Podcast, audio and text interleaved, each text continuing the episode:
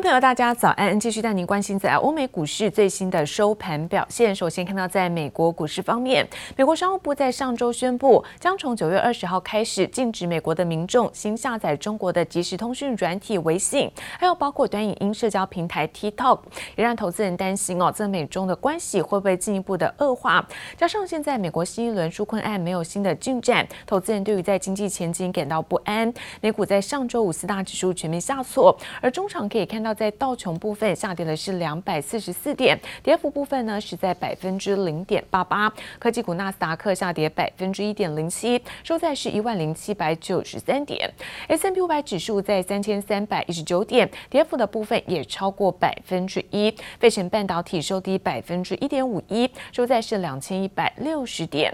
好，再来看到是欧洲的相关消息，德国在八月生产者的物价指数年减是百分之一点二，是优于预期。但是全球的新冠肺炎现在确诊数突破了是三千万例，因此在旅游休闲类股领跌之下，拖累欧股主要指数震荡走低。中场德国部分下跌幅度呢来到百分之零点七零，法国股市跌幅超过了百分之一点二二。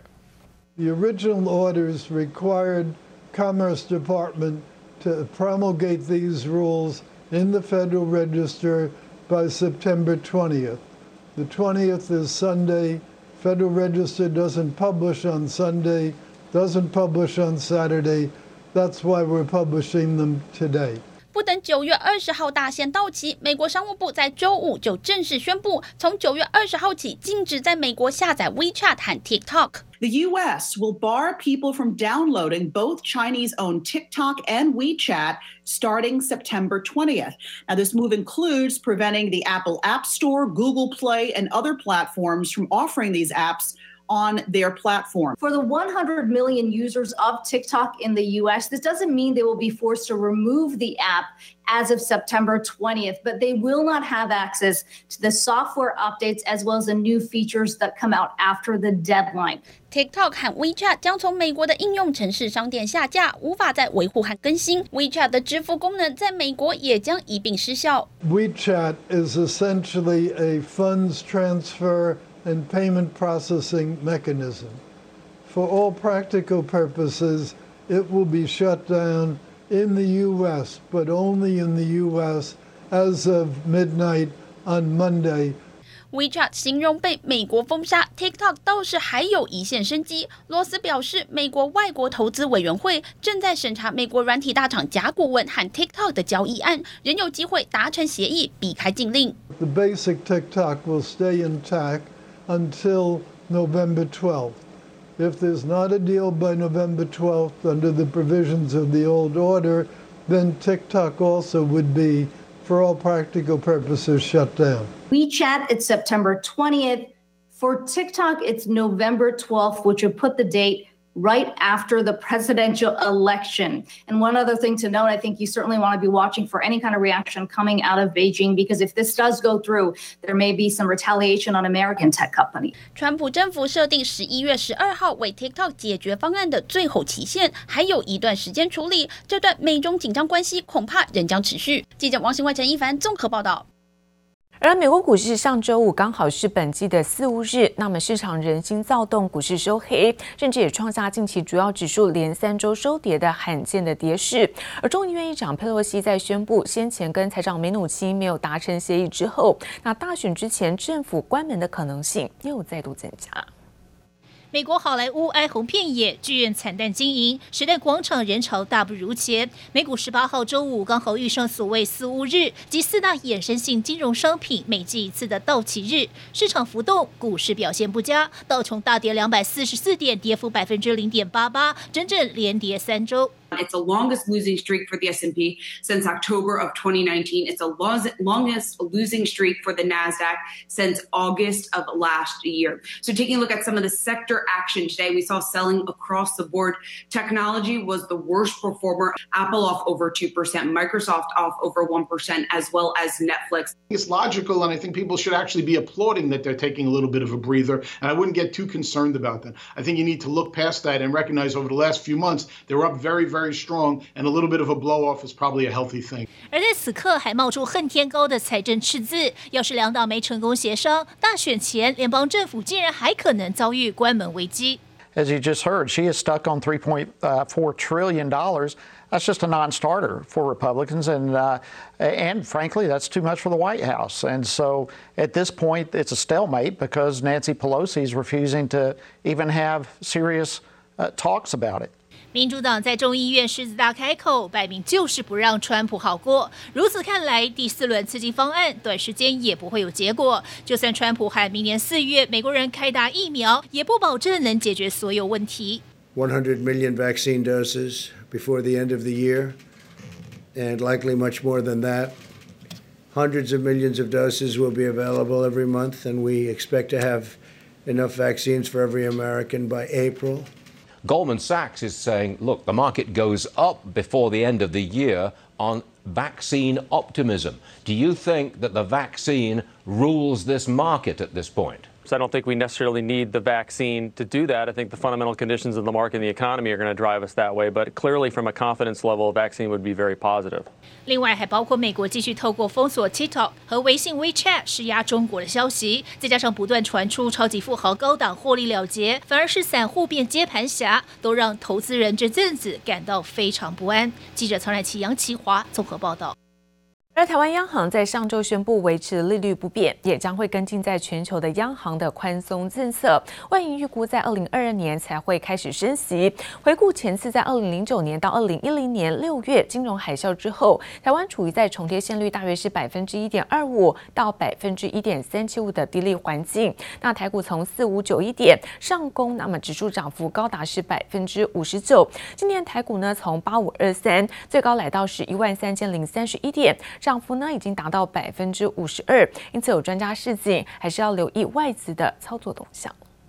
央行决定利率按兵不动，货币政策持续宽松，但随着联准会表示低利率将维持到二零二三年，外界预期台湾恐怕会跟进，直到二零二二年或二零二三年才有可能会升息。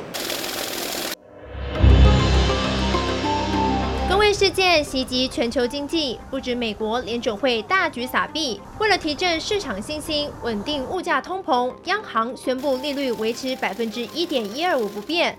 乐观情绪蔓延，让星展集团经济学家看好台湾经济复苏信号，短期间更为明朗，也预估升息动作可能会在二零二二年后展开。专家同样认为，跟进 Fed 脚步几率高，央行恐怕不会提早升息。其实以央行的一个利率决策来看，应该跟随 Fed 的一个机会比较高，可能到二零二三年才会有比较明确的一个转变动作。今年来看，我觉得这个资金行情对台股可能更为有利哦，因为目前新台币的汇率走升看起来还是相当明确，资金充沛的情况对台股来说，中长期的角度以目前来看，应该是还是可以比较乐观去做一个看待。摊开数据资料，二零零九年到二零一零年六月，金融海啸后，同样处在从贴现率一点二五到一点三七五左右的低率环境。台股也从四千五百九十一点向上爬到七千三百二十九点水位，指数涨幅高达百分之五十九。但专家以今年为例，台股也从八千五百二十三点最高来到一万三千零三十一点，涨幅也有百分之五十二。因此，市井仍得留意外资近期操作动向。从新台币的汇率的看法对照台股来看，如果近期呃有见到资金的流出，就是新台币的汇率转贬，可能跌呃升跌破二九点五，甚至一路往这个一美元对。呃，三字头的台币去迈进的话，那这个地方来讲，对台股可能是一个比较大的引诱。如果说来到二八字头，我觉得台北股市再往一万三，甚至在新高的迈进的机会就会更高。各国央行全力维持宽松，台湾央行不得不跟进。即使股市资金活水充斥，但专家还是提醒得审慎留意资产泡沫等风险。记者刘富慈、林秋强台北采访报道。而美国商务部在上周是正式宣布，从上个礼拜天开始，禁止在美国下载抖音和微信，要把这两款中国的 APP 做下架。而针对在美国此举，现在中国商务部不甘示弱，也发布了新闻稿，反批美国是在扰乱市场秩序，甚至警告美国如果不停止霸凌的行为，将会采取必要的措施保护中国企业。而现在，美国对于华为的禁令在正式的生效之后，许多国际大厂是纷纷的提出供货的许可证申请，希望可以在夹缝当中跟华为来做生意。而芯片大厂 AMD 也透露，它已经获得了出货许可，有机会成为在美国第一家放行的相关企业。Senior Vice President at AMD has confirmed that the company has been granted a license to sell its products to some of the companies in the U.S. Entity List, so sooner or later, licenses can be granted to the companies for doing business with Huawei.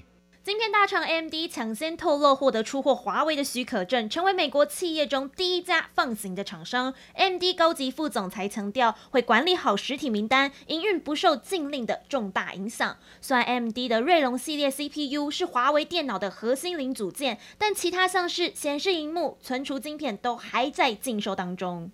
Samsung Electronics and SK Hynix will end all chip supplies to Huawei starting next Tuesday. Sanctions ban non American companies from selling components that were developed with American technology unless the companies have special approval.